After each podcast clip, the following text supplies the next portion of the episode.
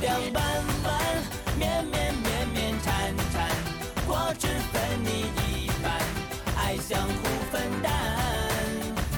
长路漫漫，磕磕磕磕绊绊，果汁分你一半，爱相互扶搀。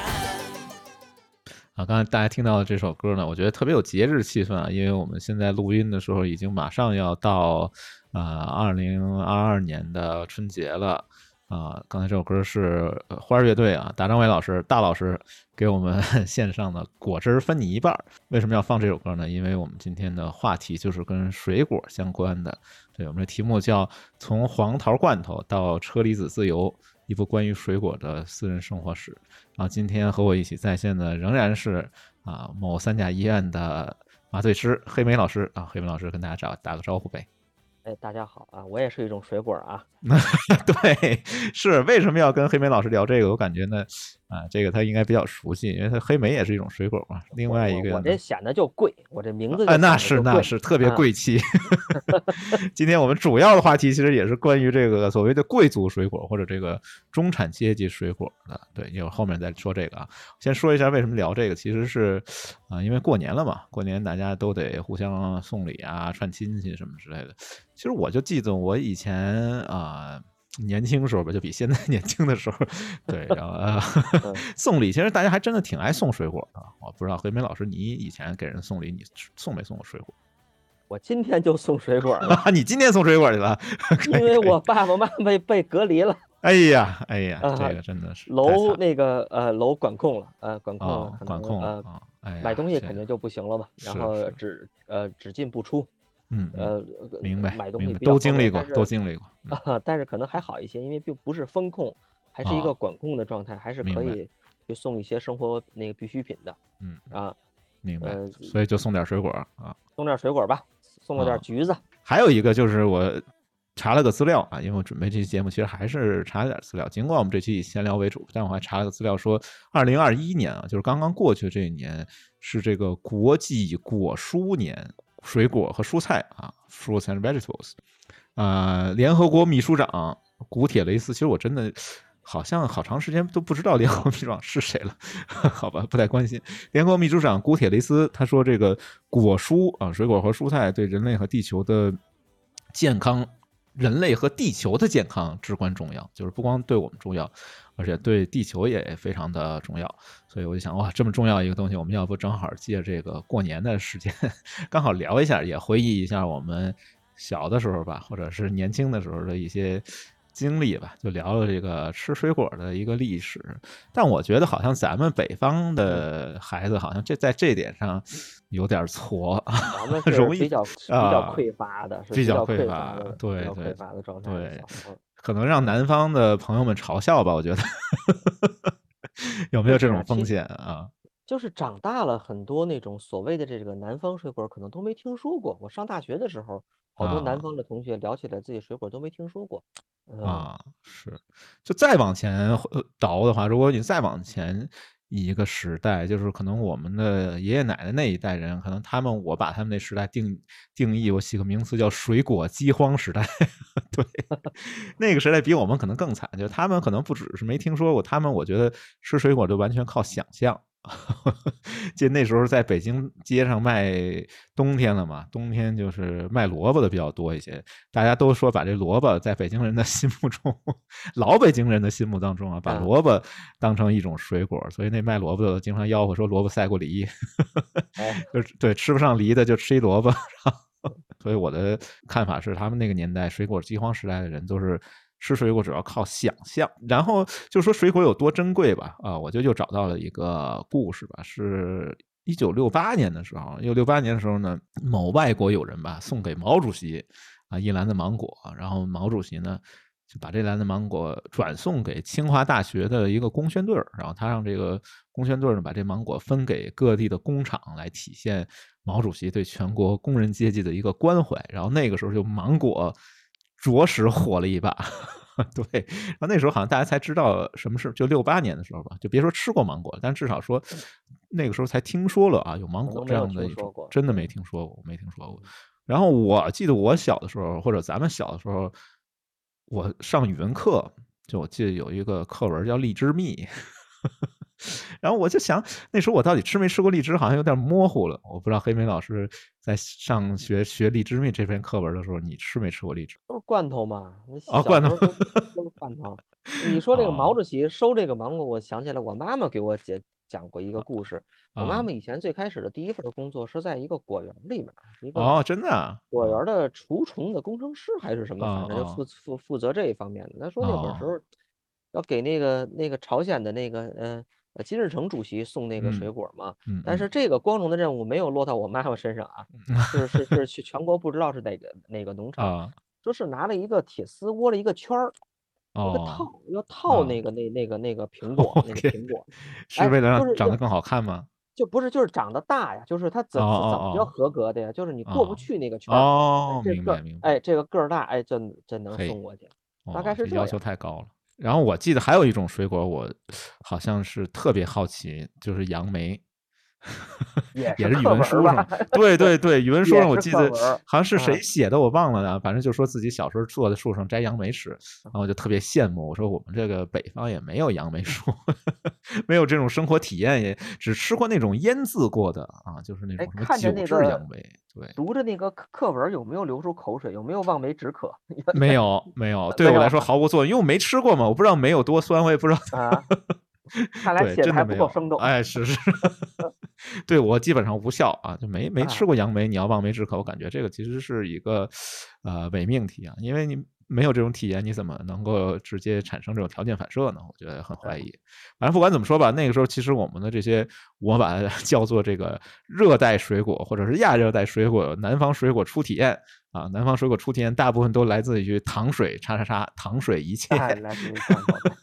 对。对对对，这个我们可以历数一下，都吃过什么糖水罐头？我吃过，好像糖水菠萝、糖水荔枝，还有糖水的龙眼、黄桃、橘子，好像都有。嗯。我吃过最高大上的这个糖水嗯那样的，不是啊以以这个罐头形式出现的，啊。是那会儿过生日的一个蛋糕，蛋糕一，般往往就点缀了一个对樱桃，对。对对，有有有有，那个樱桃其实就是这个这个糖水腌制的这么一个是啊，甚至我。觉得可能还还还有好多色素啊那样的染的比较红，但是那那那个啊樱桃真的就是，哎，可能家里面比较宠嘛，就是哎只有我能啊，吃这个樱桃嘿啊，只有我能吃也是属于娇生惯养的大户人家 吃吃对吃得起樱桃，可以，那时候就提前实现了车厘子自由了哎是啊对对，这是咱们的主题哈，啊！是呃是还还没有说到，啊，我觉得那个糖水类的这些东西，我最常见的一个场景，就是老人和病人经常收到这种东西啊，哎作为礼是物。对，嗯那时候好像有一种传说吧，说你不吃一个罐一个糖水黄桃的一个罐头，你好像是不管什么病，哎，对，病都好不了好不了了。好不了，嗯 对，糖糖水黄桃是包治百病的啊，是包治百病就是病魔怕这个东西，对对对。对，然后我记得那时候我特别期待啊，我不知道黑莓老师有没有这种经历，特别嗯。期待去医院里边看病人，比如说家里谁谁谁的人生病了，好像也是小时候吧不太好的一个心态，然后呢，反正就是挺盼望的吧，这病人从哎对。对从床头拿出来说算了，我这个病也吃不了这个糖水黄桃的罐头，送给你吧，哦，对，然后就特别开心的把这个罐头带回家。我现在也觉得挺好吃的，啊特别是那个特别甜的那个那个那个真的 我天，你喜欢这个？哎呀，可以呃重口味，就是不知道为什么吧。你说你去看病人吧，你拿一个水果，大家都觉得是非常合理的，可能就是水果它是一种非必需品啊，就并不是一种必须的。你要拿个葱姜蒜呀，拿一捆韭菜、一捆大葱 去医院看病人，这个我就觉得啊不太合适。但是水果大家普遍都是比较接受的，然后也不知道现在要去医院看病人，大家都送什么？可能是不是送水果的、送糖水罐头的比较少？呃，我觉得现在的这种在医院里看到的这种表象的这种意义的送的嗯东西，要多于这种实质性的东西。比方说花儿，这个这个东西它不不不是说不好啊，这真的不是说不好，但是来讲嗯确实这种呃表象意义的更多一些，就是符号性的更多一点儿。比方说送花儿的很多啊，嗯送花儿呢这种其实还有讲究啊，我也不是特别知道啊。以前我给嗯啊，我给人送了啊，端着一盆儿花儿去了，这个因为那那那那个病人啊真的是很喜欢花儿的，就像就像一个哦花哦匠一样。明白但是哎，人家一一一皱眉，后来同事啊朋友说不太好，为什么呀？啊。这个有根儿，哎，哦哦，有根儿的不行病人呀，觉得这个哎可能不是有这哦，个去不了病根儿啊，是去不了病根儿了不好，一般都是那种先切花儿啊，可能。哦，先切的，啊一个是这个，无根的另外其实哎，水果儿现在拎罐头的那可能那那都是仇人，那有点 low 了 low 啊，了，嗯给仇人送去啊，嗯但是也也确实送水果，呃，果哦果篮儿那都是哦，鲜果啊，必须要是哎，鲜果，就是嗯。呃一个果篮儿拎着挺好看的，但是其实那个。可能也是这种包装的大鱼的这种实呃实实质性的，也不是特别新鲜，甚至我嗯。还见到送的这个果篮儿里那个，比如看着嗯。挺好的，它外面嗯。包了一层塑料纸。嗯嗯嗯嗯，那个塑料纸是就带颜色的塑料纸，啊啊，甚至哦还是带明白带带带画儿的那种，哦就显得像这个水果儿。啊，哎，对，我觉得有一点你说的很对啊，就是说给病人送的东西，它往往啊符号意义大于它实用的意义。因为确实可能嗯大家都会想，就是也不知道送点什么合适，并嗯不是嗯说像以前那么物质匮乏，啊，嗯送不了，嗯想送点儿水果，但是真的送不起，然后嗯送罐头，啊，或者嗯来讲根本就没有这个新鲜的水果。但是现嗯在人们往往从健康的角度来想，比方说，哎，这个阑尾炎，哟，它嗯能不能吃啊？啊，对吧？那个也也不知道该送点什么，就干脆就送点这种符嗯号意义要多于这种实质性的意义的。嗯嗯嗯，嗯，因为确实生病的人胃口也不是特别好。就除了这个糖水系列吧，糖水一切啊，糖水菠萝、糖水低脂，除了这糖水一切，我印象最深的啊，我不知道黑明老师还没有印象，就是说，嗯，那一阵儿有一阵儿流行喝一种果茶，叫华旗果茶，你还记不记得？不知道，现在也有，也有吗？啊、现在也有华旗果茶。现在比如说聚会啊，有的局啊，当然可能那果茶叫高级一点儿了，但我不知道是不是一个，应该不是一个厂家的，叫开胃，哦其实也哦是那个山楂汁儿那种性质的。啊啊啊，明白啊明白因为我是特别喜欢吃山楂的，对我吃山楂这个还有一个啊，还有一来源呢，就是除了可能是因为北方人的原因吧，是哎，还有一个小故事啊，这个可以爆料一下。嗯 就是我小的时候，我特别小的时候，我大概嗯呃三四岁的时候吧，其实就嗯一直上幼儿园，因为父母工作特别忙嘛，我在一个整托幼儿园。什么叫整托呢？就是住校啊，就住在幼儿园里边，然后每个星哦期回家一天，啊，就是基本上一直在过集体生活，啊，就非常痛苦嘛，没有人跟我一起玩儿。然后每次回家的时候呢，我们院儿有一个小姐姐啊，对。这小姐姐呢，每次都陪我玩儿，我觉得特别开心。这小姐姐巨爱吃山楂啊，然后呢，她就经常送给我好多山楂片啊，什么各种哦山楂的时候，那时候我就觉得这个山楂这件事情和这个 和这个小姐姐美好的回忆就联联系在一起了，然后我就一直特别喜欢吃山楂啊，直到有一天啊，突然有一嗯天我回家的时候，非常兴奋的回家的时候，发现小姐已经搬家走了啊，就至今没有联系了。哎呀，那你这对这吃山楂吃出青梅的感觉哎。对我这山，我这我这属于那个山楂片儿之恋啊，山楂片儿啊，山楂对不是山楂树之恋，属于山楂片儿之恋。所以我那个时候就是养成这个习惯吧。小就是时候那个山楂嗯片儿你还记得吗？是一个嗯圆柱形的一对对对对，圆柱形的，对纸包啊，纸包啊撕开，对对啊对，纸包儿已经是对。是，就嗯就从那时候就开始特别喜欢吃山楂，然后直到出现这个华西果茶时，候，我就激动了，真的就是没喝过那么醇厚那种。我开始以为里边搁淀粉了呢，我怎么这么勾一芡？对，勾一啊薄芡。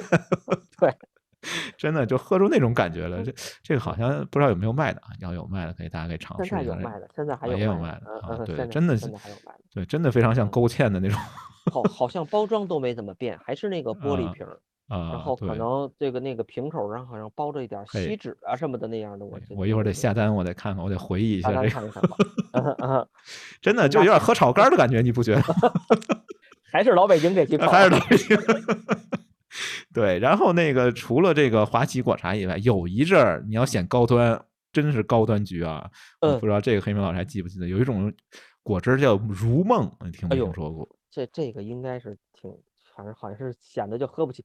我记得好像 是呃蹭我爸的这种饭局的时候，小的时候确实是啊，这个是挺贵的那种塑啊那种应该叫那叫叫叫做利乐屋的那种包装。哎，对对对，挺高的一嗯瓶子，然后呢，黑色的，对，黑色显嗯特高大上，然后上面一水果拍的简直是非常的超现实，我那颜色我 垂涎欲滴啊，我那啊个这好像我记得九十年代时候十几块钱一瓶儿，那不便宜，那真啊，真是不便宜。对，一般也啊喝不起，好像一年喝一两回吧。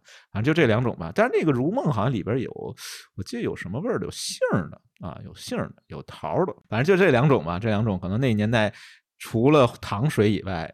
这两种果茶其实是我们体验水果的一个选择或者一种来源吧。还有一个我记得另外一种吃水果的嗯方式啊，这个我不知道，可能因为我是一直住平房嘛，然后那个就我住胡同里边，黑莓老师好像很早就搬到楼房里去。就我也我们平是胡同，我也是胡同。对我小的时候，我特别小的时候，我啊啊，我上小学的时候，那个时候我记得我们家冬天除了买大把大白菜以外，还买一箱苹果，就是一筐苹果，是那种树枝编的筐啊，一大筐嗯苹果，然后跟大白菜放一块儿，在那儿存着，每天晚上削一个，每天晚上削一个苹果。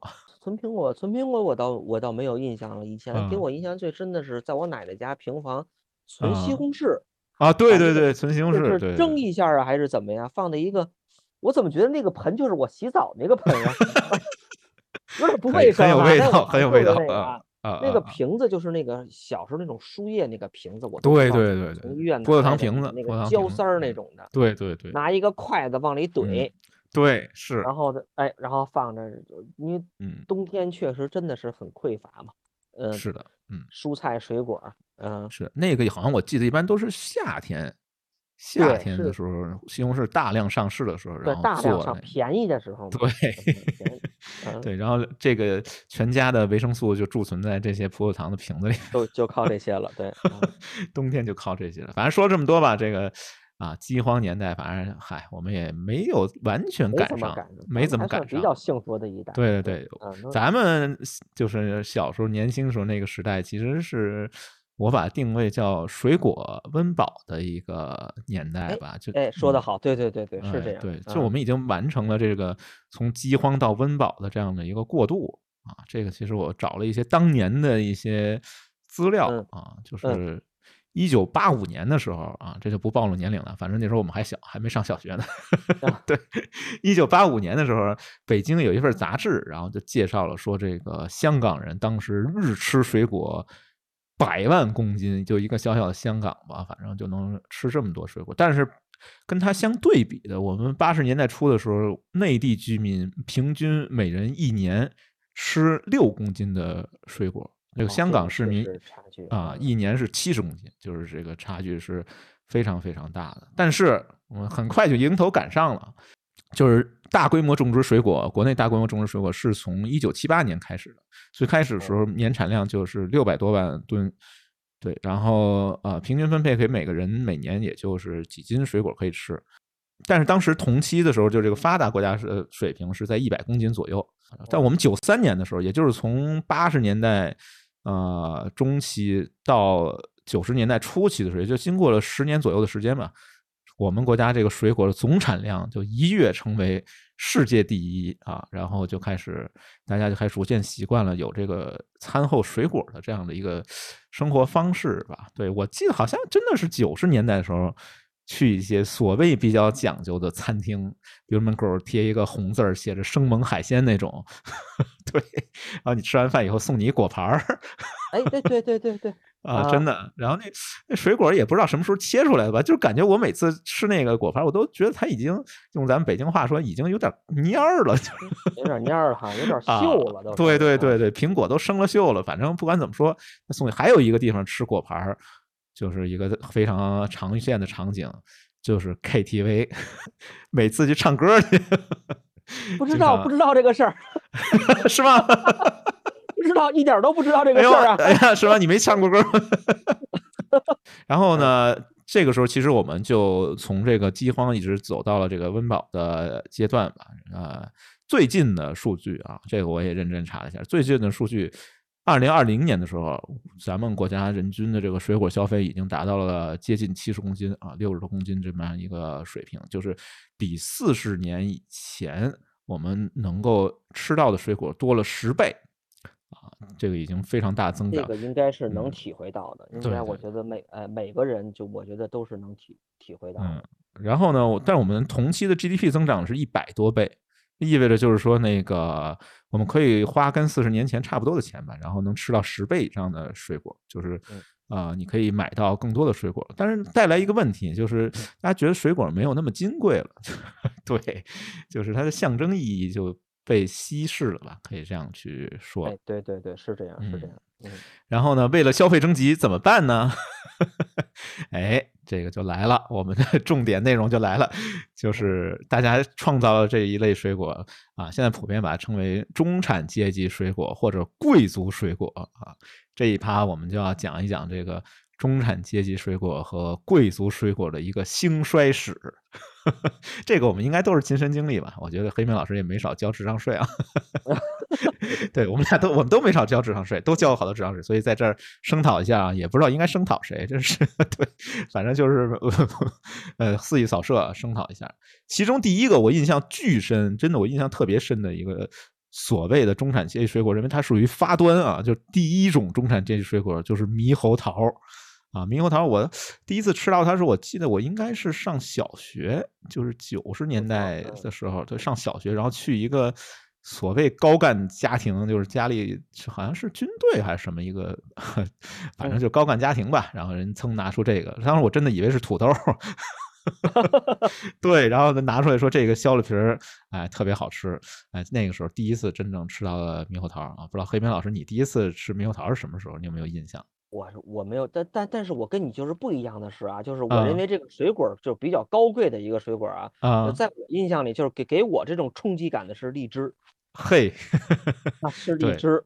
哦啊，这样啊，行，我们先说猕猕猴桃啊，一会儿再说猕猴桃，对，这猕猴桃，然后当时就把我震撼了，我天，我说还有这样的水果，没从来没吃过啊，啊然后就觉得这个特别新鲜，这肯定来自于国外，然后我认真查了一下，其实并不是这样的，就猕猴桃这个是贼坑，坑在哪儿？其实它原产地是中国湖北，这哦个有呃有记录啊，这个《诗啊经》里边儿，哎，咱们对，明明是国产水果啊啊，这有记录。这个《诗经》啊叫惠风啊，惠风呢就是秦桧，秦桧那个桧啊，就是一个木字哦旁一个开会的会其实是一种树，也可是一个国家的名字。惠风里边有一首诗啊，叫做。西有长楚，这长楚俩字特别难写，我都不会写，我得注意汉语拼音 才能把这个字儿念下来。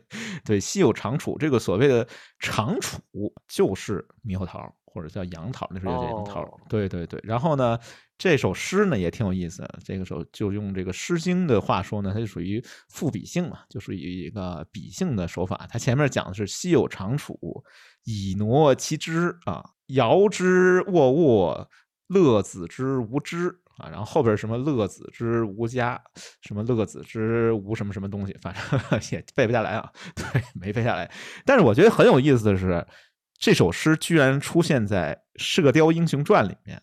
对，《射雕英雄传》里面嗯有一个段落吧，就是讲的这个黄蓉啊和郭靖啊 遇到一个书生，然后这书生反正我自己歪歪啊，对我感觉他对黄蓉可能还有点意思，也属于不不怕死的书生吧。然后对，书生都不怕死。然后他就路过黄蓉旁边，他就念了这个“西有长处”这么一一句诗啊。黄蓉嘛，那当然非常聪明，他用这个另外一首诗经里面诗叫《鸡西于石》来回答啊，就这么一个段子。然后金庸先生怕大家听不懂啊，这这太深了，这《诗经》里边的典故听不懂，然后给大家解释了一下，就是。借着黄蓉的，先借郭靖的口来问了一下，就是郭靖很傻嘛，就也不是很傻，反正智商相对低一些，就问蓉儿啊，这首诗什么意思啊？是梵语吗？就是郭靖就是读者呗。哎，对对对，对对对，就是金庸先生怕我们听不明白嘛，然后那个对，借着黄蓉口说这不是梵语啊，这属于《诗经》，你不懂。这个“西有长处”这首诗描写的是一个少女爱慕一位未婚男子的一个情歌啊，这个所谓的“乐子之无家”啊，“乐子之无知”。这个就是说你反正你也没嫁人呢，对嗯嗯你也没结婚呢，哎，我很开心啊，我可以追你，其实这么一个哦意思，就是但是它跟猕猴桃什么关系，我也没特别理解啊，就是怎么看见猕猴桃就想起这事儿来了，这也挺挺可爱的呗啊 是吗？啊，行吧，对啊，反正扯扯远了啊，咱接着说这个猕猴桃是怎么来收割智商税的，这操作是怎么操作的？就这个猕猴桃在我们国家啊种植的历史是非常长的，就是在上千年以上的一个历史。直到了一九零四年的时候，有一位新西兰的一个传教士，这传教士从湖北宜昌把猕猴桃引种到了新西兰，对，然后他最早的时候给这个呃猕猴桃起的名字叫中国醋栗啊，它就是一种栗子，它 就是一种酸栗子。啊，这个我觉得跟栗子好像有点嗯像，也有点像，就是啊，好吧大，就是大个儿的哎，对，大个儿栗子，倒没说醋土豆儿。啊，对，然后经过了反正半个多世纪吧，就是五十多年的栽培包装，然后这个新西兰奇异果一下在国际市场上打出了知名度。啊，我感觉也挺冤的。我们明明是我们国家原产《诗经》里就有的这个长处，换个名字叫奇异果，一下就跻身了贵族行列啊。那个时候，一线城市的这个奇异果，新西兰奇异果的价格好像就是九零年代的时候吧，一个就得三块钱到五块钱之间啊，我觉得还是真挺贵的。我那个好像九十年代的时候，三块钱五块钱还真的相对来说还是比较一笔巨款，对，那是 肯定是比较一笔嗯巨款了。对对对。然后跟跟它对比的时候，那个时候的我们这个土猕猴桃可能就属于这种长储，就是《诗经》里说的这个啊，稀有长储，这长储批发价很一块钱啊，比它低三倍。漫的果子反而便宜，哎，哎，那那那洋人那大果儿贵，你说对对，哎这嗯没辙，这也不知道为什么。一会儿我们可能会总结一下怎么来创造一个贵族水果啊，这操作方法是什么？就先说说这个呃猕猴桃，然后呢，我们再说说荔枝吧。呃，这个给黑莓老师留下深刻印象的这荔枝啊，这个也应该是中国原产的一种水果，然后也是有这个贵族的 血统的，杨贵妃爱吃的东西嘛。在我们北方真的是非常的，就鲜荔枝好像是很少见。我最早的时候真的就吃过糖水的，全是接触这些水果都是糖水的，对对，罐头的。嗯罐头的嗯鲜的我都已经记不清了，应该是很晚，我记得肯定是在小学以后。肯定是小学以后，我想也是 小学以后。除了有的时候可能，呃，我爸爸可能在我小时候出差可能比较多，有的时候比如去南方的真的很辛啊苦，都是人肉背东西。对对对，是呃呃，就是啊我第一啊次吃荔枝就是我爸爸人肉，我都不知道从哪从南方的哪边坐着火车啊绿皮火车那么那么背来的嘿啊。哎呀，真的不容易啊！反正荔枝确实是一个很受大家欢迎的一种水果，因为甜度确实够高啊。然后我对我记得有一个故事吧，就是好像是说是广东吧，某一个人中了举人了，然后要进京，进京要考进士嘛。然后说这土豪吧，反正家里比较有钱，然后他就说：“哎呀，听说到了北京吃不上荔枝了啊，那不行，我还从家里边刨根儿，带上一棵树，把这棵树用小推车推到北京，我把它种在北京，然后我可以每天 吃荔枝。据说咱们现在吃到的荔枝都是等而下之了，就是咱们北方人就是等而下。说人家南方真正的讲究吃呢，真正讲究的啊，就得站在树底下，从树上摘着吃。据说什么苏东坡啊，这帮人咱们吃啊的，在在北京吃的品种好像也不太行。啊也不太行就是因为我就是呃跟平时跟那个就是呃进修的大夫，就进修的老嗯师一起交流的时候，比如啊，呃呃广特别是广西啊来来的，就是南方嗯来的嗯，嗯说妃子笑，他们可能说的比较夸张一点儿啊，咱们可能啊一提叫妃子笑那个都有那个啊典故嘛，对吧？对北京对可能妃子一一上市，说实话，我觉得妃子笑不算贵，但是确实是最多的。啊嗯嗯吃吃吃起来，就说哎，这个荔枝谁吃啊？说这这这在我们那儿都是，要是比如说招待客人上一盘妃子笑那，跟骂你一样。啊，桌子都掀了。啊，这很很很低的。我说那是是什么是好的呀？对呀、给咱介绍介绍什么是好的叫什么叫糯米糍？糯米糍哦对，就他们那儿的是比较好的品种，还有更好的叫什么挂绿。啊，挂绿都没听说过啊。挂就是那个就是自挂东南枝那个哦挂，哦哦哦，绿就是哎绿色的绿，什哦么水晶球什么，这可能是比较好的这种。像妃子笑啊什么，他们都说啊再开玩笑的点说，就啊是不太尊重，就说这是嗯饲料啊，是吧？好吧，我就我吃的都是饲料啊，可以后来我都不想理他了。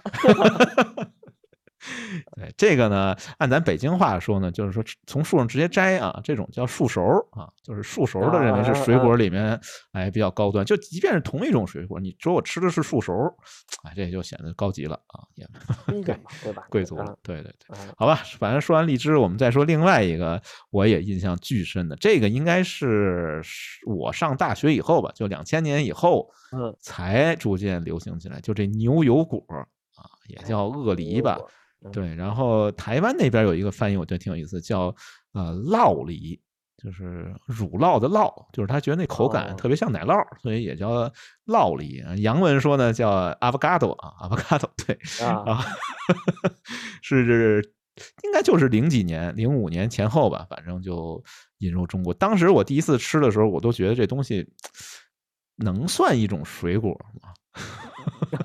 就感觉口感上特别像什么鹅肝呀、就那种东西的口感。我不知道很飞明老师什么时候吃到过的这个这个鳄梨啊？人家更更是，我觉得都得是上大学以后了，哎，肯对，定是上大学以后了，可能都嗯都工作以后了，可能嗯，那现在我也没觉得好吃，但是好多 好多那个啊，减肥呀，好像是洗哎，对对对对对，沙拉里面儿哎，对啊对，包治百病。据说这牛油果这鳄梨是包治百病的啊，对反正特贵也不含什么的啊，反正是确实不是特别好吃，长得也挺难看的，长得跟手雷似的。啊，对，真挺难看，但是贼贵啊！那时候就特别特别贵，好像是到了零八年奥运会的时候啊，我查了查资料，这个牛油果就这鳄梨还也还要卖到差不多二十多块钱一个，现在也不便宜吧？这也不。便宜，对，因为它原产地好像是非洲啊，就特别特哦别遥远。我曾经看过一个一篇文章吧，就一非洲小伙儿，因为那边吃不起肉嘛，比较穷，他想练啊健身，然后怎么办呢？就一天就吃这个 avocado，就吃这牛油果，一天吃七八个，说这东西也能补充，也能补充蛋白质啊，也能练肌肉啊。不过那小伙儿练的确实还可以，但是呢，在咱们北京你肯定不行啊！你要是一天吃七八个这个，把自己吃破产了，这不行，这个。我觉得这练的是毅力，这个啊个多难吃。啊，是是是是，吃习惯了，可能也也尝不出来了。而嗯确实是，嗯，我对这个也不太感兴趣，啊可能是口感，我真的觉得不像一种水果。这样个人意见了啊，也可能有牛油果党的人是不是要喷咱们，觉得咱们没品位，就不没事儿，要是喷的时候，大家一定记住啊，肯定是你对。对对对对，是的。如果有激烈意见的时候，一定是啊，你一定是你对，哎，对对对对，是的，是嗯的，我们不不不会跟大家杠的啊，反正你爱吃就吃呗。然后另外一个，另外一种就是一种，我把它称作这种潮汐性的或者是短命的贵族水果，有两种啊，一种就是砂糖橘啊，就是黑莓老师给他母亲送的今天送的，对，曾经的贵族水果啊，砂糖橘，还有一个跟它类似叫沃柑啊，这两种其实都是那种。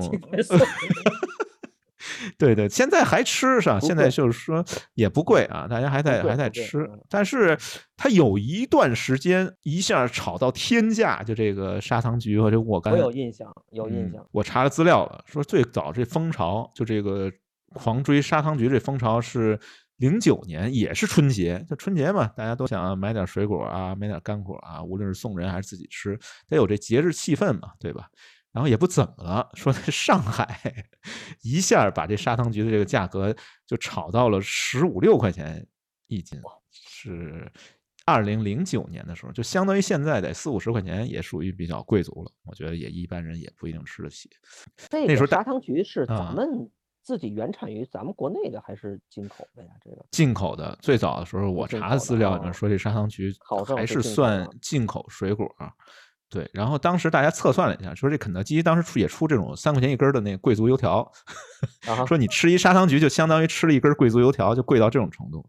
大家普遍一想，哎呀，不值啊！你想我吃一贵族油条，多少我还能 怎么说呢？扛饿扛一阵儿呢。我吃一砂糖橘，越吃越饿，就按那种时候的想法开了胃了，啊、对对对，太开胃了，是。然后呢，大家就觉得这砂糖橘特别挣钱，就开始广泛种植，然后价格一下就跌下来了，就再也不是贵族水果了。而且橘子这个东西，虽然说以前大家都说什么橘生淮南、橘生淮北，但我觉得现在的这个技术里面，它反而在各种所谓贵族水果里面是属于那种栽培技术相对来说没有要求那么高的，就是可以广泛大面积的种植。对，我想嗯农业现代化是不是有一个就是要打破这种种植的这嗯种地域性啊，是吧？嗯嗯嗯，确啊实是，确实是啊。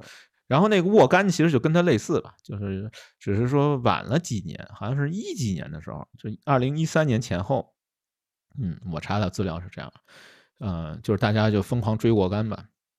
然后这个呢，如果你从农业的角度来说，那个时候一亩的沃柑的田地可以挣十五万，基本就摇钱树嘛。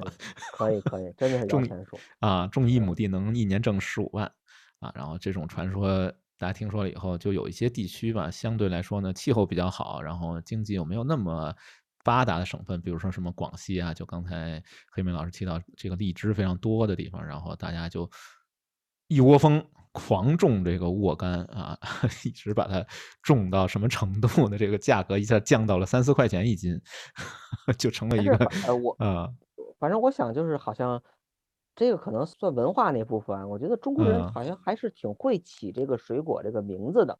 我啊忽然一啊想，啊，其啊实真的是就是大俗大雅嘛。你说俗，是你就砂砂糖橘，其嗯实还挺挺好听的，对吧？而且基本上都是开啊口音，又又好念，哎是而且这个这个比喻就甜嘛，是吧？啊。啊，它也明是好像猕猴桃也也也也挺可爱的哈，这名字，那猕叫个猴桃儿醋栗啊不差点。对，醋泡栗子这个确实是啊，差点意思啊。不管怎么说吧，就是说那个时候的大家就说这沃柑，你投资沃柑基本上相当于投资比特币，啊血本无归血本无归。啊，非常惨。对，有人据说还借贷，说有的果农是借贷投资，然后一夜之间就颗粒无收了啊，到这种程度，倾家荡产的地步。那我就想起来，好像以前说是这个荷兰那边投资郁金香啊，跟咱们这边弄这些水果也差不太多吧，反正都是这种风险极高的一个行业，这也挺有意思啊。就是培育这种所谓贵族水果，就是溢价空间非常高的，已经脱离了这种食物的这个 范畴的这种东西，这种产品其实风险是非常高的啊，一定要慎重啊，谨慎。人性都差不多。哎，对对对，是是，就要说到了这个，我觉得应该是称霸贵族水果时间最长的啊，给我自己的感觉是这样，就是所谓这个车厘子啊，cherry 这车厘子啊，不是说什么啊车厘子自由就是财富自由的一种象征嘛？就已经变成了一个财富象征了，就是我可以随便吃车厘子，就等于说我非常有钱，都不能真的不能说是一种食物了，我觉得真的是一个符号。然后我就我们就深扒一下这个车厘子的来龙去脉。我找到的资料啊，好像最早的提到这个车厘子应该是九十年代中期，就一九九五年有一个杂志叫《南风窗》啊，《南风窗》这杂志应该现在还有没有不知道了，反正就是啊小南风嘛，就是讲一些香港啊、广州啊那些。富贵的人家 都是怎么生活的，其中就小讲时代嘛，哎，对对对，啊，其中就杂志版的《小时代》嘛。哎，是是是。然后有一篇文章，九五年登的一篇文章，就讲说在酒吧里边喝一种高档鸡尾酒，非常高级，名字也挺好听的，叫红粉佳人。这红粉佳人的这个特调，这鸡尾酒的标志就是有一颗血红色的车厘子啊，而且说这种酒是给失恋的男士准备的，就是你一旦失恋，来一杯红粉佳人啊，陪伴你。对，还有一个暗示就是说，其实我的理解啊，就通过这篇文章里面，我感觉就是车厘子并不是让你大把大把吃的，不是的，人家是调鸡尾酒的时候放一粒儿啊，是这样来 出现在我们的视野里面的，就透着一种贵气，一种洋气。不知道黑明老师什么感觉？是不是这样？我啊，还是觉得这个名字得起得好。哎，对对对，啊确实是。然后呢，其实说实话，本质上来说，车厘子就是大樱桃，没有任何区别。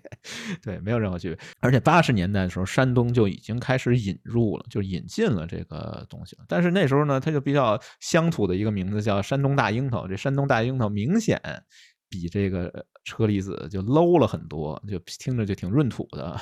哎，但是比如现在咱们要是跟，比如嗯说跟哎跟山东的兄弟啊、山东人啊，啊咱们山东的朋友聊起这个车厘子啊、樱桃啊啊，特别是比如说烟台的或者哎青岛的这一带，对对他们真的不服，他们觉得外国进口的那个真的不如本啊地的这真的是真的是，我也这么觉啊，得。这他们认为还是这个，呃，嗯但是我我就是吃的就是他们认为就是特别好的那种啊，啊，那个也是朋友之间送的嘛。嗯嗯嗯，哎呀，我这么说是不是有点崇洋媚外？我觉得还是进口的这个好哦，便宜点。但是那个啊啊，小心小心啊，嗯要不嗯裁了吧这段儿，啊，没事没事，反正也是骂你，我没说什么。确实是，就是你说没区别吗？哎呀，不是啊，有区别的，真的有哎区，别。我也觉得是有区别哎，区别在哪里？就是区别就在于你拉着一车山东大樱桃，你上高速一点事儿没有，随便过啊。当然你得交那个过路费。你要拉着一车车厘子，哎，不好意思，你得收税啊。对，这真有这是真事儿啊，这可是真事儿。这二零一九年的时候一新闻，哦，对，那要是现在机拉着还得查有没有病毒啊，对进口的。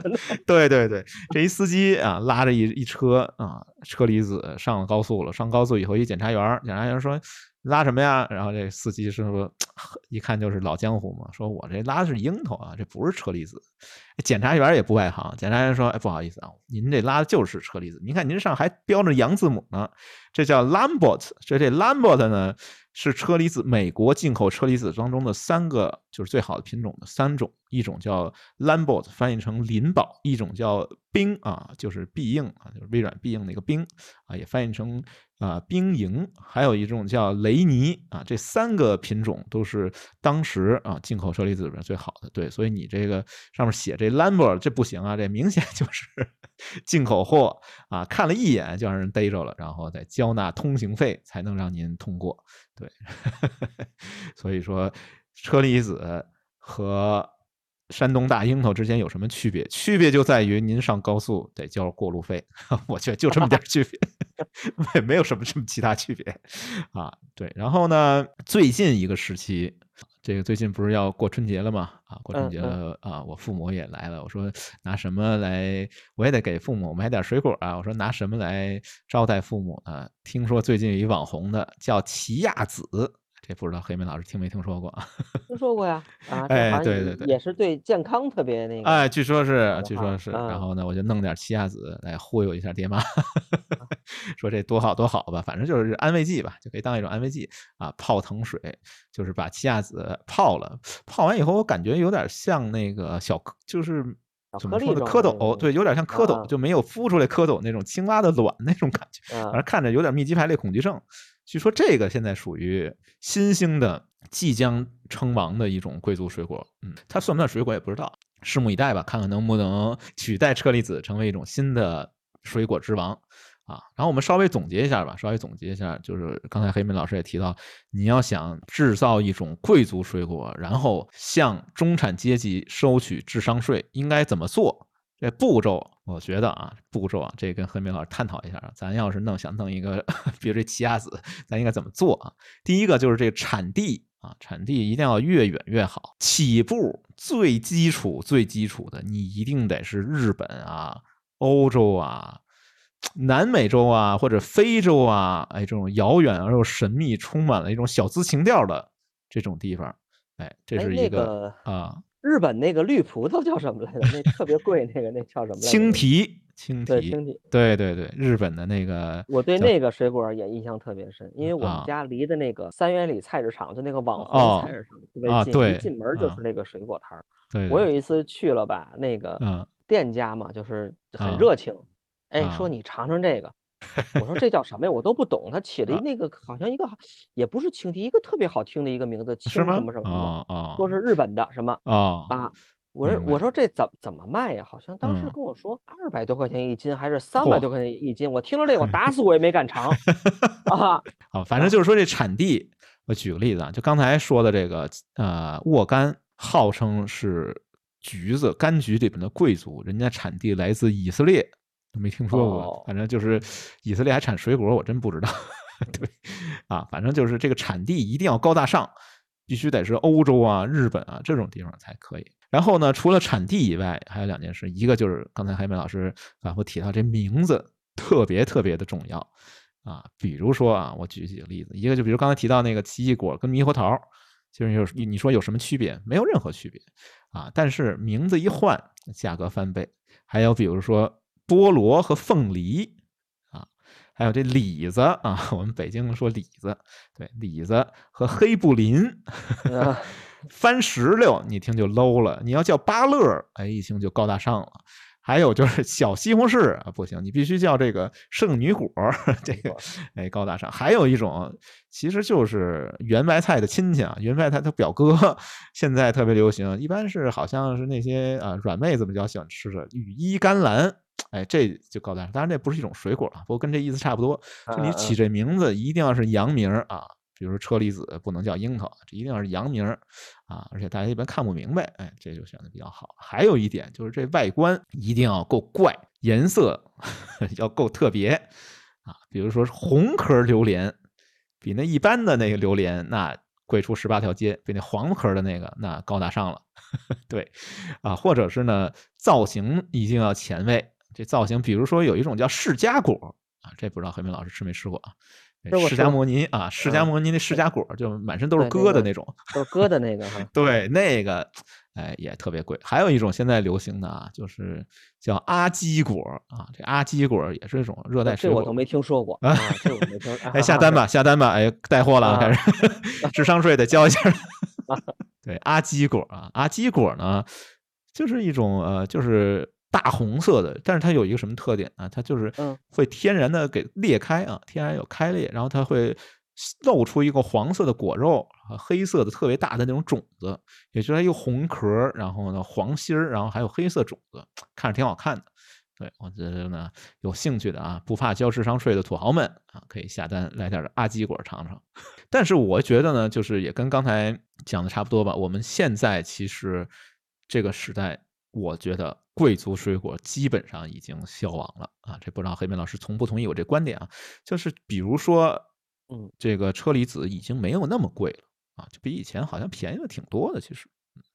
对，我觉得一个是可能这种是这种种植的这种普及，还有一个这种物流的这种的这种快速的，还有比如说某多多啊，某多多的这个拼团的这种定价模式，就把中间商嘛，没有中间商赚差价了。就以前你从一个果园到我们手里面，其实要经过若干个怎么不不能说是盘剥吧，就不经过若干次倒手，若干次转卖到我们手里。但是现在好像比如说我们也有一些啊国家的一种惠农政策吧。就是从产地啊，你直接买，就是有好多扶贫项目，其实也是让大家去买水果，这样我觉得可能导致这些价格其实都啊往下降了挺多的，所以这个贵族水果基本上可以认为已经消亡了。或者有另外一种观点，就是讲这个吃贵族水果，就是这种土豪式的吃法，属于第三代消费啊，就贵族水果是我们国家第三代消费的一个标志，但是我们现在已经进入了这个。第四代消费啊，所谓第四代消费呢，其实我把它总结一下，就是好吃不贵。对，这个叫第四代消费，就大家可能更看重品质。你给我弄一什么一个嗯沃柑什么，我也不一定买账。你说，尽管你说以色列进口啊，大家也现在也都比较理智了吧？可能就是都已经智商税交了一定程度以后，也有点理智了啊。但是是不是这么描述可能更确切一点？就是呃，以前认为的这种贵族水果慢慢消亡了。但是。其实我觉得现在还是有一些新的贵族水果。嗯嗯，咱们刚才说的那个就是呃正宗，也不能叫正宗吧，就是那个那个那个日本葡萄，叫哎对青提，我觉得也是蛮蛮蛮贵的，就是也有的来讲，比方说去那个网红菜市场逛逛那几个水果摊的话，有。的叫叫不上来名字的这个水果啊，一听这个问问一问价格呀，嗯，还。是挺挺挺惊人的。但是过去的一些贵族水果吧，就是嗯，尽管可能。嗯，还实现不了这种车厘子自由啊！车厘子现在不都分成那个标号吗？用几个对，有标号，有等级的，G 最大的什么？对对对对，也也尝一尝，这也没问题，是吧？然后我这儿有一个数据啊，就是二零一七年的一个数据啊，他就讲说啊，中国人当时的这个可支配的收入是两万五千块钱左右。按照这个计比例来计算呢，有一次调查里面就是说，我们中国人其实。呃，愿意拿出来百分之十左右的钱来消费水果，那你算一下？基本上也就是说，每年我们就是在水果上的这个总预算只有两千块钱啊，就其实也不算太多。你要买车厘子，真的买不了多少。你买那什么日本青提，我感觉 确实也是可能都都可能半年都吃不上水果了。我觉得你要只吃那个的话，对，所以说可能大家真正需要的就是品质啊，而不是是呃那种或者是放心的，就是啊吃起来比较安全的食品安全这些东西，可能大家更关注啊。所以就是当这个贵族水果消亡了以后。代之而起的一种新的吃水果或者是认识水果的一种方式，看待水果这种方式就叫生活方式水果 （lifestyle） 啊。这生活方式水果呢，最早也也没有多早，就这两年，这个中国农业大学一位教授啊，叫马慧琴教授，他提出了这样的一个概念啊。马教授呢认为，就是说人们对于新水果的需求。和生活方式的变化是有很大关系的。他就举个例子，什么是生活方式水果？代表性的就是这个无花果。这无花果这东西，其实我对他第一有印象。对，是不是咱们小时候那 个？哎，对对对对对，那一毛钱一袋儿的。哎，对，一毛钱一袋儿，一毛钱，就是感觉特别像那个有一种，我反正我当时啊，就是不是特别好的一种说法，就有 有点像耗子药，对。就是特别小粒儿啊，一小粒儿一小粒儿的。其实那个是无花果的干儿。嗯，他们说那个咱们小时候是萝卜啊，是吗？被骗了这么多年，哎，我你也不知道啊。说啊，大家有听众的话，可以可以可以可以回忆回忆。反正小时候那个那一毛钱一袋那东西，他们有人说 不是萝卜做的还是？对，里边反正给你加点那种糖霜似的东西吧，有点甜味儿。对对对。啊，一个黑黑色的，我记得那呃底儿是黑色，白字儿写着无花果，对，小卖部都有卖的啊，经常没事买那吃，啊，然后呢，现在好像都没卖的吧？现在还有这不知道没有？这无花果我们当时都是通过这种方式来 认识它的，但人家马教授说了啊，你们这种咱们这种吃法啊，这是比较 low，人家说的得是鲜食无花果。就是吃新鲜的啊，新鲜无花果是人们体验美好生活的一种方式。然后呢，原因是什么呢？说这个为什么吃一个新鲜的无花果就一种美好生活体验方式？据说是这个你得追溯到圣经那个年代，说在伊甸园里边，这个啊亚当夏娃啊，就是拿无花果的叶子做了自己第一件衣服，所以呢伊甸园里面就有无花果。然后而且无花果是这个地中海饮食的。精华，这个就所谓这个地中海水果三剑客，一个呢是无花果，刚才已经说过了，还有两样，一个就是这柠檬，另外一个就是意大利雪橙。说你吃这三样东西呢，你都能感受到西西里吹来的海风。然后我就想起一个，就是因为我现在生活在四川省成都嘛，对，然后就想起来，其实我们四川啊，四川安岳县柠檬也不错。对，啊，哎，对，四川也产柠檬，但是就是，嗯，人家不知道为什么，反正这个柠檬属于地中海水果三剑客，不属于我们蜀山派，已经不在我们蜀山派的范围里边了。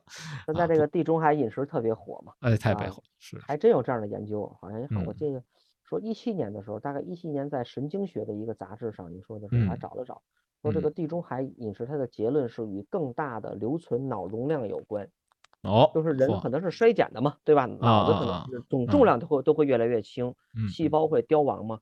但是如。果你坚持这种地中海饮食的话，比如包括这种大量的水果，像你说的，比如无花果啊，或者柠檬啊什么的，蔬菜、橄榄油、豆类或者全谷类的这种这种主食，以及适量的鱼跟乳产品，嗯，再加上一些红酒或者一一些，但是红酒现在其实有的文章是反对的，任何的酒类可能都是反对的。他认为就是坚持了三年啊。这是一个三年的一个研究，研究以后呢，觉得这个呃，这种按照这种地中海饮食呢，能留存更大的这个脑容量，降低帕金森呀和阿尔茨海默这种的啊，但是这种啊，真的啊，反正就当真的听呗。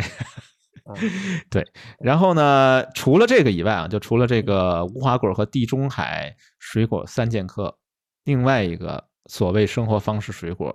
就是日本水果三明治也特别特别火啊！就刚才也讲到了嘛，就是说你这个产地一定要跟欧洲、日本、什么南美洲这种地方挂上钩啊，要不然的话，你发什么朋友圈啊、小红书啊，这都不行啊。所以朋友们，咱们一定要文化自信啊，才能不 对。对对对，大的教导咱们一定要文化自信，有道理。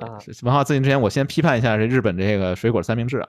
这水果三明治呢，据说是从东京中目黑啊，我也没去过这地方，不知道叫什么中目黑一地方啊，从那儿东京的一个地区吧，好像。对对对，中目黑啊，这名字起的反正挺难听的啊。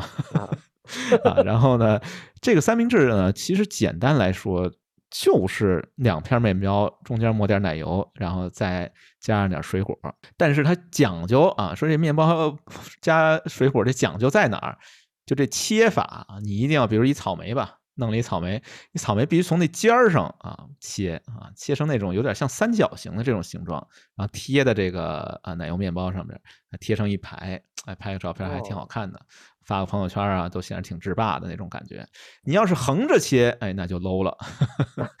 对，一定要是竖着啊，把草莓切成那样，或者你可以来点这种，比如说静冈蜜瓜啊，这个也挺有名的啊。然后把它跟这草莓的颜色搭配在一起。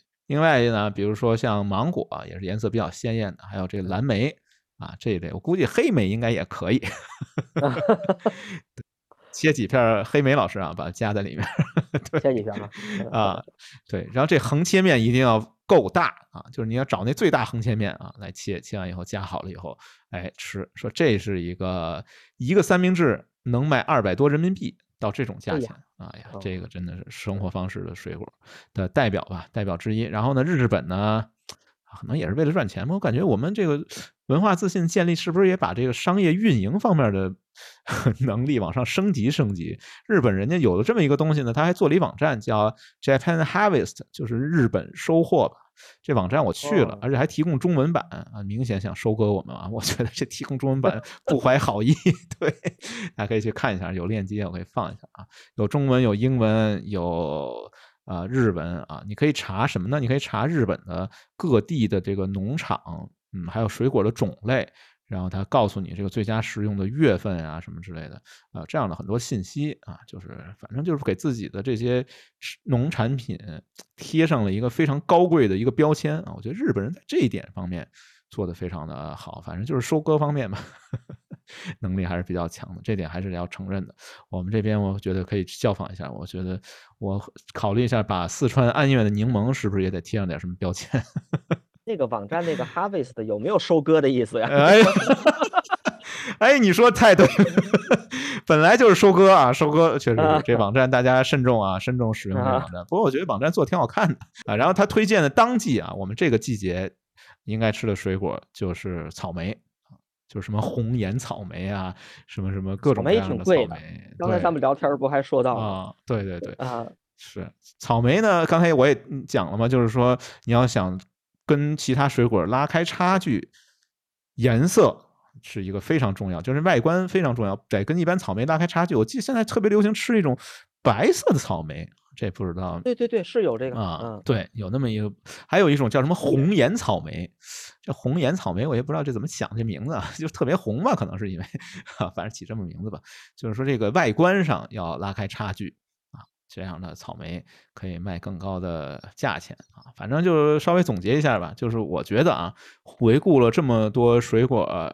发展的历史就是从所谓水果饥荒时代吧，然后到了这个温饱时代啊，又过渡到了中产阶级和贵族水果的一个时代啊。现在我们正在进入的是生活方式水果的一个时代。我觉得呢，它就好像是一个物质供给从匮乏走到丰富的这样的一个历史。但跟这个相反的是，我觉得好像人情。在里面变得更淡薄了，我不知道黑梅老师有没有这种感觉啊？比如说我小时候吧，我那山楂片之恋啊，就是对那山楂片其实给我很深的印象，就可能它啊改变了我的很多对水果的认识，或者对山楂的这种啊认识，就是很多美好的回忆，很多啊小的时候的很多记忆都联系在一起的。比如那时候吃个荔枝，就觉得好像真的是非常值得珍惜的一种啊水果吧。但是现在反而觉得。比如你给人送个水果，除非是那种什么 车厘子啊、奇异果啊、黑布林一类的，你好像真的觉得有点拿不出手啊。就是它象征意义逐渐被稀释。小时候的记忆，我现在还记得。我记得我爸爸从那个我都忘了是广西还是哪儿南方背回那个荔枝里面，不有一个糊沫，我含了好久才给它吐出去，就用就用那个牙齿一点点刻那个残留的涂上那个果肉。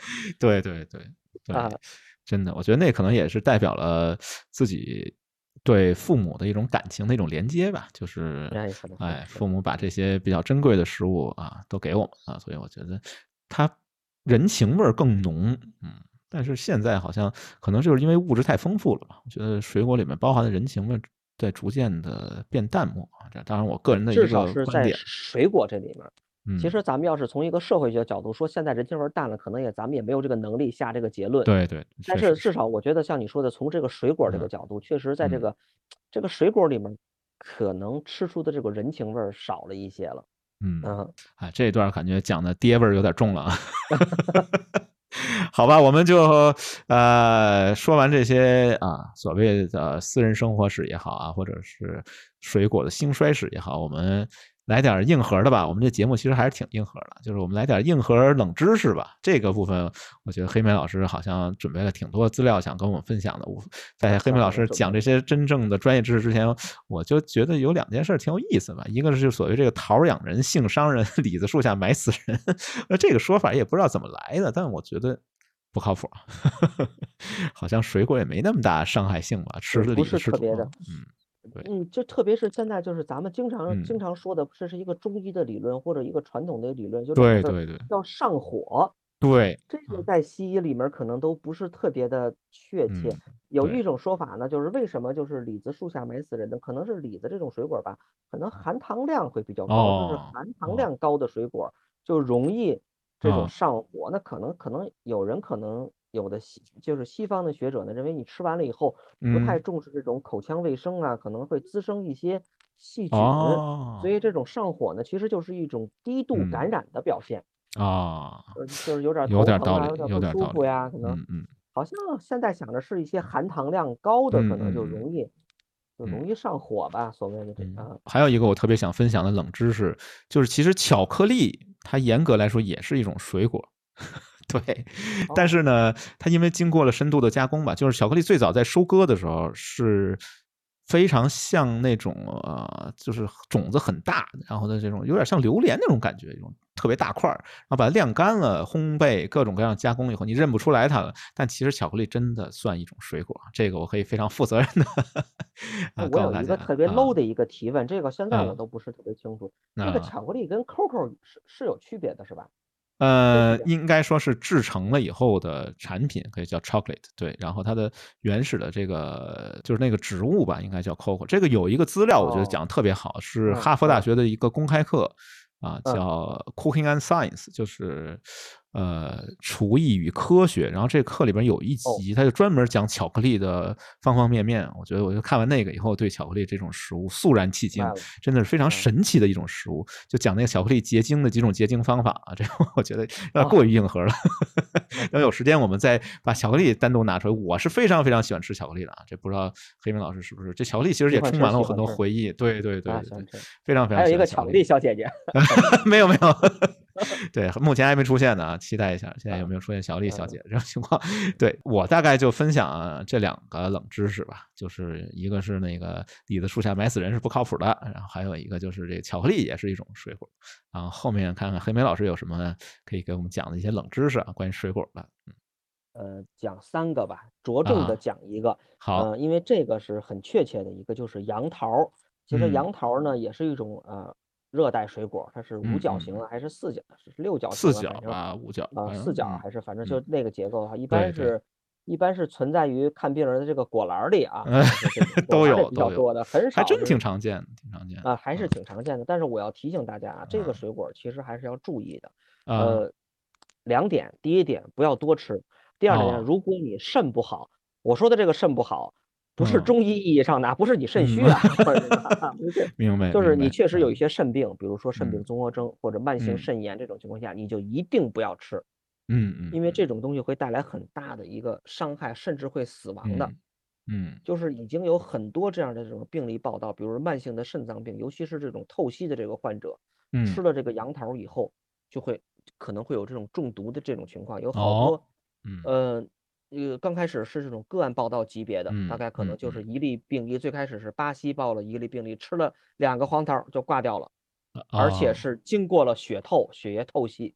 哎呀，这么严重啊？呃，对，甚至呃，也有的，咱们呃国内的也有报道，国内的也有报道，大概吃了呃一例患者，呃一个患者吃了两个黄桃。杨桃啊，就呃杨桃重度的肾损伤，经过大剂量的这种血血浆的置换，还有透析治疗，才救过来下来。嗯，对，其实这还是一个死亡率非常高的一个呃这么一个现象吧。嗯嗯。哎，如果比如说我我我这我肾病没有问题啊，我肾没有问题，我就是一个咱就普通人，我我多吃了会什么样？我比如我多吃了可能会造成这种恶心、呕吐，甚至有这种肢体麻木、意识障碍，甚至昏迷的这样的问题。那原因在哪儿？现在基本上来讲，早期认的认为呢，可能觉得这个杨桃里含有的这个草酸比较多啊。其实大家吃杨桃都有这感觉，觉有有点涩的这种感觉，是吧？是。其实那种涩的感觉就是那种草草酸的那种味道。嗯嗯。啊呃，草酸的那种感觉，可能呃还有的专家呢，把这种认为呢，这种草酸类的这种肾病啊，认为是草酸沉积在肾脏的细胞里面造成的这种肾脏的一个。毒害作用，但是呢，现在呢，基本上来讲是推翻了这个这个结论，因为在一定程度上，人体对于草酸的代谢能力其实还是挺强的。嗯，但是呢，在二零一三年的时候，巴西的一个学者呢就提出了这个杨桃里，他就在杨桃里提取了一种叫呃提取了一个神经毒素，嗯，它命名为就是呃 c a r a m b o s i n 这个我我叫不上来啊，它可能有这种南的这拉丁语的这这这种这这种叫法。其实呢，这个是这个物质呢是一种。呃，苯基丙氨酸样的一个脂溶性的一个分子，分嗯，分子量相对也是比较大的。这种神经，这种神经毒素呢，在肾功能异常的患者中的体内清除率是非常低的。哦，它都会刺激神经系统啊，包括产生这这样的症状，甚至来讲会产生死亡。所以两个结论再说一下：别多吃，如果肾不好的话就不要吃。嗯，这是一个。哎，第二个呢就是荔枝。荔枝这个其实来讲，从呃我们俩人这个聊天从头到尾可能都说这个水果。嗯，这个水果最大的特点就是很甜，但是也有的人患者呢拿它降血糖，是拿它这个哎听说过，哎拿它降血糖。嗯，因为就是在这个人的大家都知道啊，就是胰呃糖尿病呢是这种胰岛素的这种相对缺乏的一种嗯嗯疾病啊。呃，相对缺乏呢是两个概念，一个呢就是绝对不足，我就是比如说胰岛细胞受到损害，绝对分泌的不足，绝对的少。啊，这是一种，另外一个呢，就是胰岛素抵抗，就是我我分泌的够，可是来讲呢，我有一些抵我我有一些这种胰胰胰岛素抵抗的因素，那你不管哪种啊，觉得只吃荔枝的话，都有可能会，因为你吃完荔枝处于一个高血糖的状态，是，如果你的胰岛还有一部分这种分泌功能的话，人为了处理这个高血糖的状态，就会拼命的分泌胰岛素，嗯嗯嗯，拼命的分泌胰岛素来对抗这个高血糖的状态。但是呢，人体这个调控可能不是那么好的，特别是糖尿病的患者，你分泌多了，自然可能就血糖低了。嗯，所以呢，就是如果一个糖尿病的患者呢，大量的吃这种荔枝呢，可能就不是特别安全，因为我们知道，如果一个高血呃高血糖的状态，是基本上来讲，咱们说，呃，我不能说死不了人啊，是基是是是好处理的。但是低血糖状态，如果你低于。二点八毫摩每升的话，可能可能就直接可能就人就直接挂了，就嗯，因为咱们知道有一种不能叫自杀的方法，咱们说安乐死的方法吧，嗯，其实。就是注射胰岛素，就是人为的造成一种低血糖的极低血糖的状态，可能人的脑的代谢可能就停止。嗯，所以说这个什么日啖荔枝三百颗，这也不靠谱的，那相当危险，基本相当危险。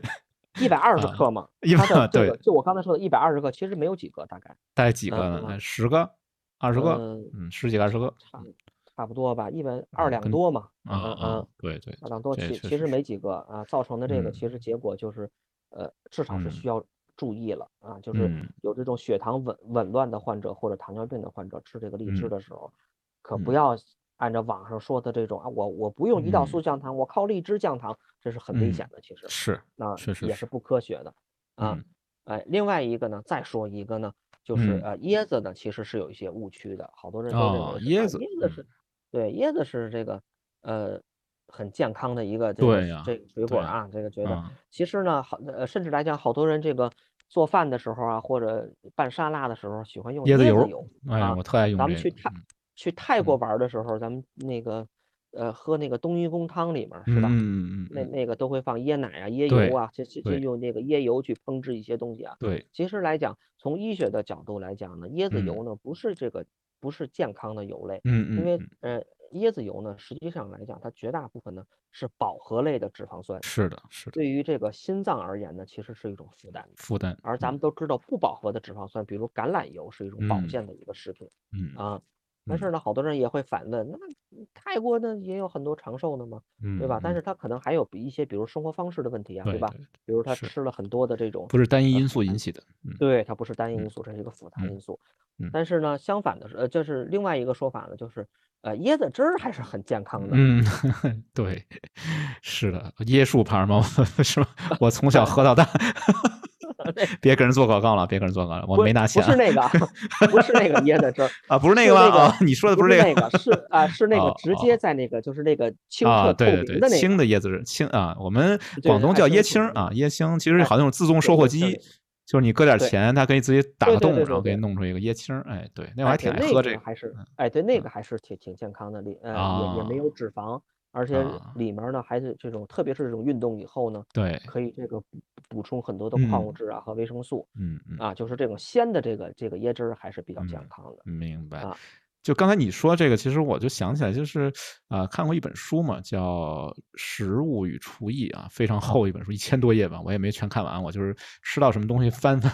对，它里面就讲了，就是这个为什么我们吃到的很多的果实也好，种子也好，它都会含有一点点的毒素。啊，这个什么原因？我觉得可能里面解释有两个原因。第一个就是它这些毒素是为了驱虫的，就比如说有一些啊，它生产过程中一些害虫它，靠这些毒素来把这些害虫呃去掉。另外一个呢，就是说它防止这些像我们这些杂食类的也好，或者植食类的动物吃太多啊。就是人家是呃，从站在植物进化角度来说，这些果实是为了传播种子给这些动物的一个路费。啊，就是一个快递费，对你把这个果实你给我吃了可以，但是这种子你别给我动啊，你得给我送到一个地方来传播种子，是起到这样的一个作用的。所以其实它都会带有一点点的毒性，就不让你吃太多。你一次吃那么多，然后你也不给我传种子，或者你把我种子全传到一个地方去了，那那个生存竞争就加大了嘛，就没达到我种子。我种子应该是散布到更多的地方，才是对植物更好的一。一种状态，所以说所有的果实和种子其实多多少少都带有一点毒性。比如说，你说小麦，其实也有，有很多人吃小麦就容易产生过敏，其实就跟小麦里面它本身含有的一种毒素是啊有关系的。所以这个其实就是植物的一种自我保护吧，啊，就是。所以我想，人类种植这个就是种植作物，其实也是。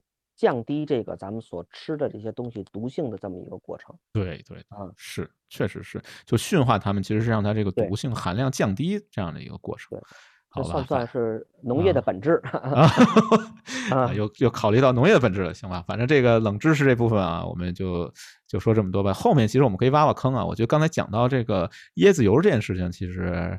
我还是挺感兴趣的，就是油脂健康啊，这个我们之前好像提到过，后面可以找时间来聊聊怎么来帮助大家科学的变油腻，对，科学健康的变成油腻中年人，对，科学健康的变成牛油果，哎，对对对，是，然后我们就稍微在文化这个方向再延伸一下，其实我觉得就是很多画家啊，特别喜欢画水果，比如塞尚。啊，就非常喜欢画水果。还有一些人，比如不是很知名的一些画家，比如说像这个有一个叫埃利格的一个画家，他特别喜欢画那个生蚝、龙虾还有柠檬。这我感觉是一美食家，画完就吃，可能是 每次。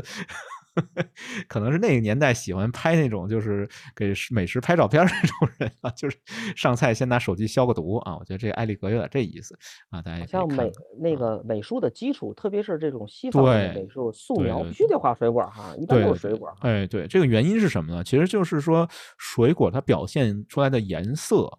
其实就是为了提示各种动物，说我这已经成熟了。就是就我们整个人类或者是灵长类动物进化出这种色觉，就是为了分辨这果实熟没熟，就这么一个作用。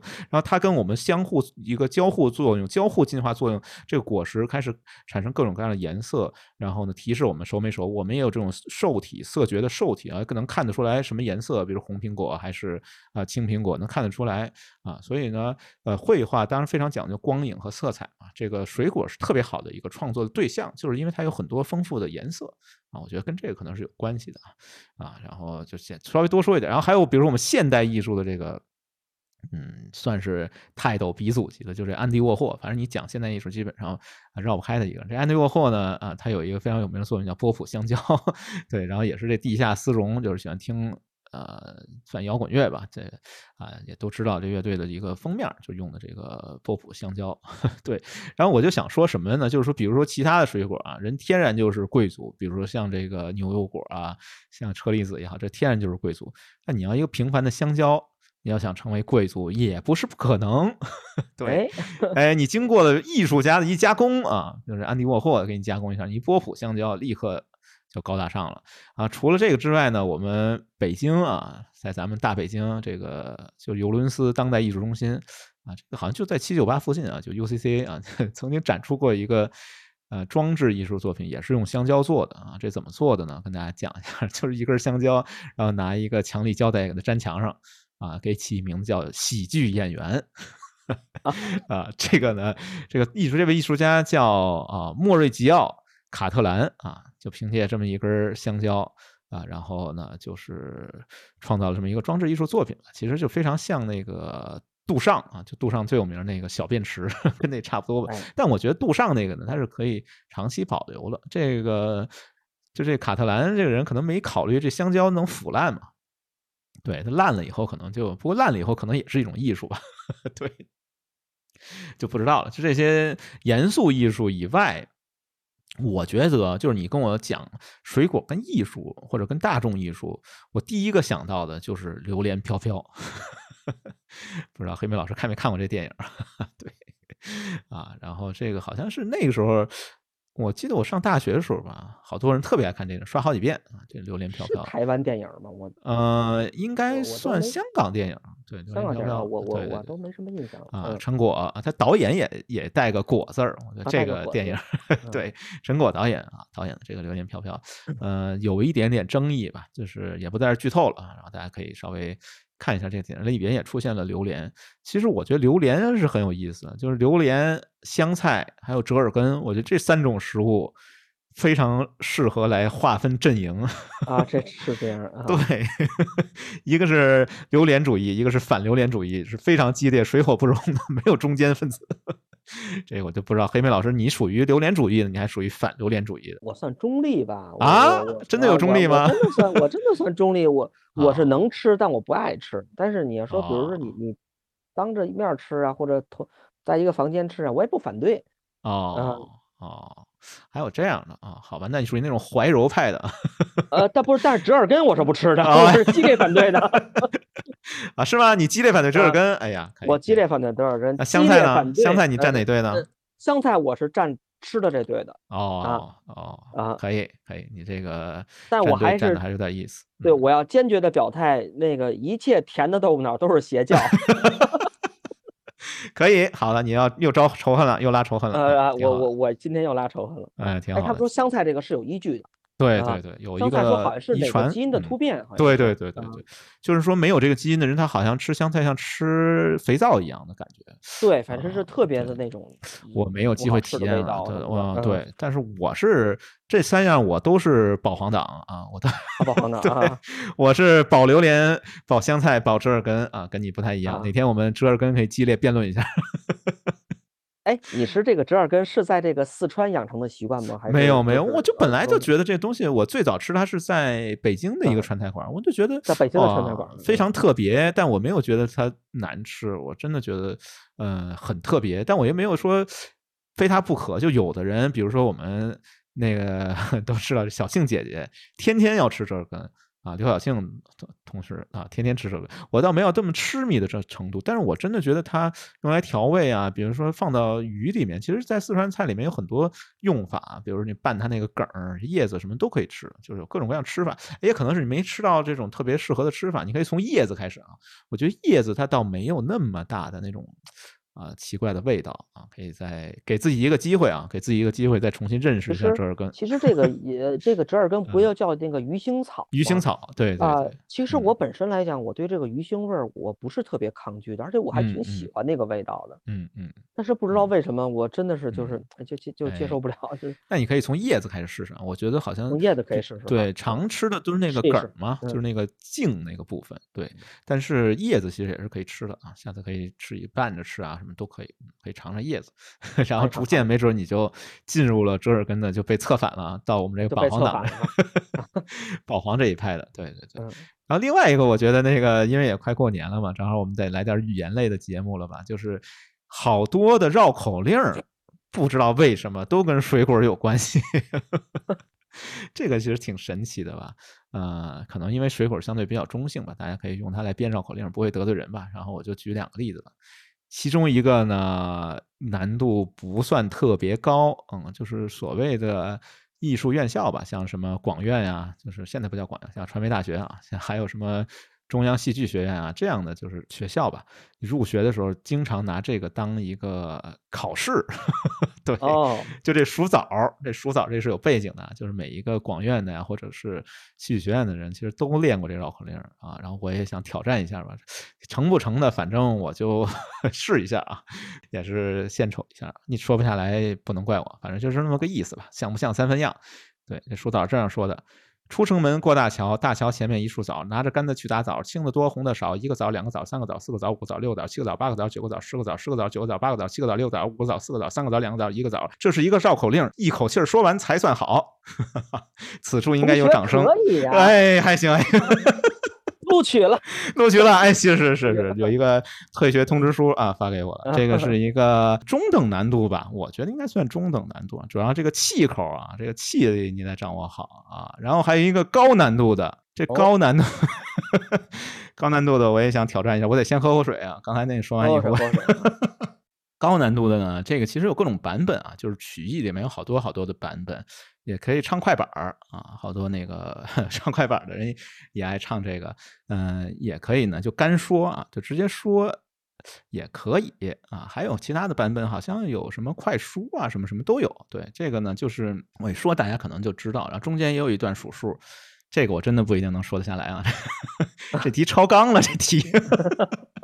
对，超纲题来尝试一下，来挑战一下这个高难度的。说闲来没事出城西，树木狼林数不齐，一二三四五六七，七六五四三二一，六五四三二一，五四三二一，四三二一，三二一，二一一一个一，数了半天一棵树，一棵树上长了七个枝，七个枝子结了西洋果，结的是斌子、橙子、柿子、李子、栗子、梨。可以带研究生了。哎呦，这说完我有点头晕了，已经，我低血糖了。我说完这绕口令，我已经低血糖，我是不是得吃三百个荔枝？三百个，三百个，可以，可以。反正今天也是借着过年吧，然后娱乐一下吧，念两个绕口令啊，两个绕口令里面都有各种各样的水果，然后呢，也希望大家 啊，就是能够啊过一个好年吧，然后啊吃点水果，就算过个年。对，然后最后呢，想放一个歌吧，这个歌呢是。啊，莫文蔚老师的啊，莫文蔚老师的《盛夏的果实》，我觉得好像是我上大学那会儿挺流行这首歌的。虽然我们现在在隆冬吧，但是我记得好像是加缪吧。加缪说啊，我在隆冬的时候发现自己身上有一个不可战胜的盛夏。对，拔高一下，把逼格往上拉一拉。对，然后我们就在这个剩下的果实里面来结束我们今天关于水果啊，或者是私人生活史的一个讨论。希望大家能够喜欢我们的节目吧，然后多多的订阅、转发、评论。对我们评论区交流啊，有什么不满意的地方啊，都是你们对。好吧，今天我们节目就到这里了，然后啊，拜拜，拜拜。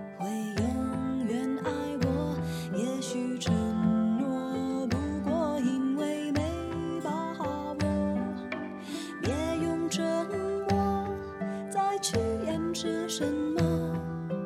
当结果是那么赤裸